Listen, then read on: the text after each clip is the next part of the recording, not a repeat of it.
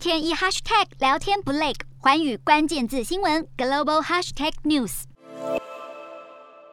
根据金融机构分析，除了乌俄战争导致粮食安全危机以及能源价格上涨外，中国在三个领域采取的行动也加剧了全球通膨。这三大行动包括禁止化肥出口、调整猪肉关税以及对钢材设限。虽然中国民众从中受惠，却导致世界其他地区的价格上涨。全球化肥价格从去年开始攀升，乌俄战争后进一步飙高。但北京当局祭出出口限制，中国化肥价格回稳，甚至下跌。猪肉价格方面，二零一八年中国爆发非洲猪瘟，百分之四十的猪只遭到扑杀，隔年猪肉价格大涨一倍以上。因此，中国进口更多猪肉，导致全球猪肉价格跟着上涨。至于钢价部分，随着中国宣布降低国内钢铁产量，以实现减碳目标，也加速了全球钢价涨势。再加上中国疫情飙升，习近平下令严格清零，各地陆续封城，也阻断供应链，导致全球生产成本提高，进一步推升通膨压力。就连股神巴菲特也表示，他不确定未来一个月或十年内的通膨水准是多少，但物价上涨正在产生影响。巴菲特同时也抨击华尔街鼓励股市投资人的投资炒作行为，已经导致美国金融市场几乎完全变成一座赌场。